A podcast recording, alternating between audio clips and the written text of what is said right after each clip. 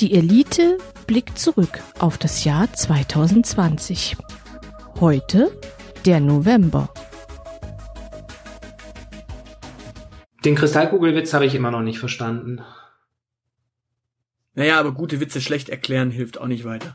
Deswegen lasst uns mal mit dem November weitermachen. Ja, vielleicht helfen uns ja unsere Zuhörerinnen und Zuhörer weiter. Ihr wisst ja, zeilenende.elite.org. Ja, und äh, was am Samstag äh, am Flughafen passiert ist, äh, wurde am Sonntag fortgeführt, nämlich mein Jahresrückblick. Ha. Huh. Ich habe nämlich den 1. November direkt. Juhu! Na dann, leg mal los. International, das umfassende das umfassende Wirtschaftspartnerabkommen CEPA zwischen den EFTA-Mitgliedstaaten und Ecuador tritt in Kraft. Klären wir mal kurz äh, zwei Sachen. Was sind denn die EFTA-Mitgliedstaaten? Mitgliederstaaten. Äh, European Free Trade äh, Association, das sind ähm, die EU-Staaten gehören da nicht zu, ne? Richtig. Genau, das dann sind das ähm, die Länder in Europa, wo man denken würde, dass sie zur EU gehören, das aber tatsächlich nicht tun. Das sind äh, in erster Linie Norwegen und die Schweiz. Richtig. Und zwei weitere? Ähm, Oh, das ist eine gute Frage. Wo würde man denn noch denken, dass sie zur EU gehören? Äh, Großbritannien ist da, glaube ich, noch nicht beigetreten, oder? Nein. So, das, das ist so äh, International Losers Club eigentlich. Ähm, Russland könnte noch dabei sein? Nein, also das wäre ein bisschen. Nee, nee, nee. Aber wahrscheinlich noch zwei osteuropäische Länder, oder? Äh, nee, im Osten haben wir eigentlich alles eingegliedert, was zu haben war. Ähm, gibst du mir einen Tipp? Ähm, ein richtiger Winzling? Mm, San Marino. Nee, ähm. Monaco.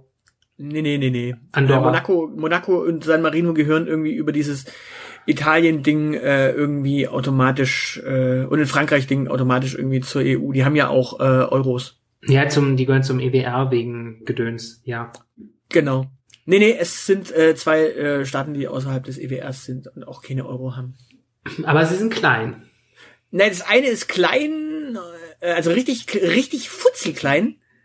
Und das andere ist, äh, ja, äh, zumindest mal Fußball-WM technisch äh, am Oh, Start. Färöer. Nein. Wobei die sind, hängen über Dänemark in der EU drin. Es ist Ja. alles nicht so einfach. Diese, diese scheiß Kolonialstaaten. Nee, die sind eher keine Kolonie gewesen. Mal gucken, also Benelux ist äh, der ganze ganze westeuropäische Kontinent ist EU, Irland ist EU, Italien ist äh, EU, Griechenland ist EU, Zypern und Malta sind EU, äh, Slowenien ist EU, äh, Genau, und weiter östlich ist es auch nicht. Äh, nee, richtig, richtig Ah, ist fehlt Liechtenstein. Genau, Liech- Liechtenstein ist Liechtenstein. futzelklein. Ja. Und ähm, äh, dann hast du noch einen der westlicheren Staaten in, in Europa. also bei Liechtenstein finde ich ja übrigens faszinierend, dass das auf den meisten Europakarten gar nicht drauf ist. Nee, Es ist ja auch nur ein äh, kleiner Flecken. Ja, aber San Marino beispielsweise so und, äh, und Monaco und so werden ja eingezeichnet. Aber bei Liechtenstein, das ja sogar ein Flächenstaat ist, äh, nicht. Das Ja. finde ich voll gemein. Okay, ähm, Liechtenstein und irgendwas, was westlich davon noch liegt. Genau. Ein ziemlich westliches europäisches Land. Ähm, das westlichste europäische Land ist Portugal. Das ist aber Teil der EU. Davor ist Spanien. Ja. Ähm, und etwa davor, äh, etwa auf gleicher Höhe liegen die britischen Inseln. Mhm. Ähm, dann könnten es höchstens noch die Kanalinseln sein, weil die einen komischen Status haben. Nee, die sind's auch nicht. Aber du bist schon in der, in der richtigen Richtung unterwegs. Ah, Island. Ja. Stimmt, Island wollte ja der EU beitreten, dann wieder nicht und dann wollen sie wieder. Alles nicht so einfach. Ja, also Island, Liechtenstein, Norwegen und Schweiz sind die EFTA-Staaten und die haben jetzt zusammen äh, ein, ein Abkommen mit Ecuador, also CEPA. Wie, warum auch immer Ecuador? Das klingt so irgendwie, äh, ja, Naja, also wenn man sich, ich, ich kenne mich mit der innenpolitischen Lage äh, Ecuadors jetzt nicht aus, aber die innenpolitischen, äh, die innenpolitische Lage der restlichen südamerikanischen Staaten ist äh, vorsichtig formuliert kompliziert. Wahrscheinlich ist das der einzige Anker der Stabilität da drüben. Weil das einzige Land, das seit Jahrzehnten von einer Militärdiktatur beherrscht wurde oder sowas. Ja, eben. Deswegen denke ich also, äh, Ecuador, okay, äh, random. Aber okay, ja. Ja, Ecuador. Ähm, hat jetzt ein Wirtschaftspartnerschaftsabkommen mit den EFTA-Staaten. Ja gut. Und da werden dann irgendwie, ähm, da, da wird dann der Export von Komodo-Waren geklärt. Die kann man jetzt quasi steuerfrei nach Island schippern. Warum eigentlich nicht? Weil es da kalt ist und die da nicht überleben? Was, was, was hat denn Ecuador noch so an, äh, an, an äh, Kulturgütern und an also äh, Ecuador war mal in den, in den 90ern äh, eine Popnummer? Ja, das würde ich würde das das war ja fast schon äh, das war ja fast schon elektronische Musik. Ja. das war Nee, mein, mein Problem mit Ecuador ist vor allem auch äh, seine Position.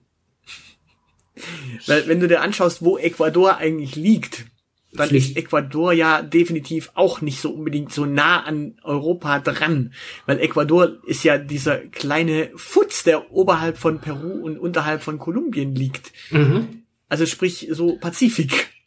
Ja. Aber es liegt auf dem Äquator. Ja, deswegen heißt es, glaube ich, so. Ja, das ist äh, kre kreative, kreative äh, Namen für Länder. Das ist, wenn man, wenn man Deutschland im 18. Jahrhundert, äh, im 19. Jahrhundert einen Namen hätte geben müssen, dann wäre äh, das Äquivalent Kartoffelland gewesen.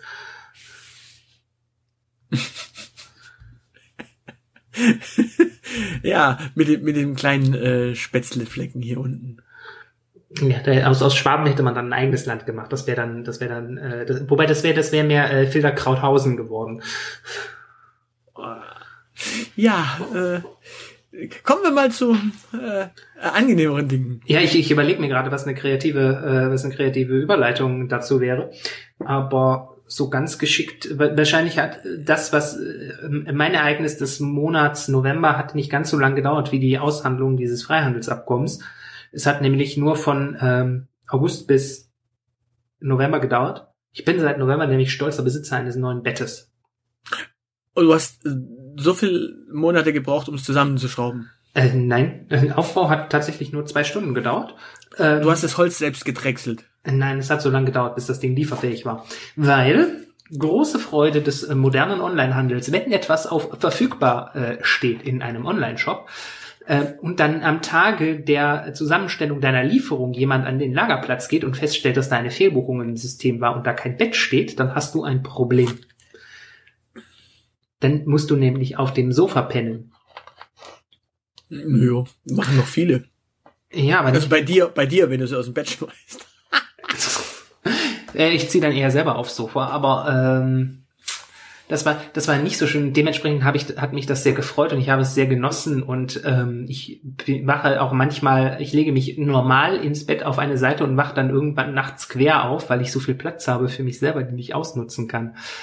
Aber was, was mir dabei aufgefallen ist, ähm, oder was, was mich bis heute irritiert ist, wenn ich, äh, wenn ich sage, ich habe mir ein neues Bett gekauft, ich habe mich vergrößert, äh, dann werde ich immer so angeguckt, so, ähm, also, oh, oh, wer zieht denn da bald bei dir ein? Ich, ich verstehe ich verstehe nicht, wie Leute sich mit 90 Zentimeter Bett begnügen, wenn sie genug Platz für 1,80 auf 2 Meter haben. Ja, wobei äh, 1,80 muss ja auch nicht sein. Ja, muss nicht sein, kann man aber. Ich weiß, ich weiß nicht, stellen, stellen, stellen Menschen, die in einer Beziehung leben, sich vor, dass Single-Menschen irgendwie 90 Zentimeter Betten in ihrer Wohnung haben oder was geht. Ich glaube, habe hab ich, hab ich das in diesem, im Rahmen dieses Podcasts schon mal gemacht? Meine, meine Erklärung, warum ein 1,20 Bett so richtig perfekt ist? Äh, nee, hast du nicht. Ich würde das auch nicht unterschreiben, aber ich bin ganz ohr. Nee, naja, also so ein 1,20 Bett ist so das perfekte Bett für einen Single. Das sehe ich anders, aber warum? Naja, äh, du, du hast äh, eins, mit 1,20 bist du halt schon richtig gut ausgestattet, weil in der Regel die meisten Menschen haben, äh, wenn sie in einer Partnerschaft leben, äh, ja auch meistens nur einen Meter oder einen Meter 20, äh, äh 90 Zentimeter. Äh, Ja. Geräte Platz. Äh, das heißt, bei 1,20 hast du halt schon echt gut. Ähm, 1,20 sind im Notfall, im Notfall, ähm, durchaus geeignet, Menschen zu sich nach Hause einzuladen und auf dieser Fläche auch richtig Spaß zu haben. Denn es ist eine Matratze, die 1,20 breit ist. Das heißt auf Deutsch, du hast da auch nicht so die Runterfall-Variante ähm, und auch nicht so die ins Gräbele-Eck äh, Rutsch-Variante wie auf einem, äh, also bei 92 Zentimeter Matratzen äh, rutscht er ja schnell mal ins Gräbele. Ja. Und dementsprechend 1,20 breite Matratzen sind dann doch wunderbar. ja. Ähm, und es, sie sind aber so schmal, dass sie nicht dazu einladen, äh, äh, etwas richtig längerfristiges zu machen, weil nicht jeder für sich da genügend Platz hat am Ende.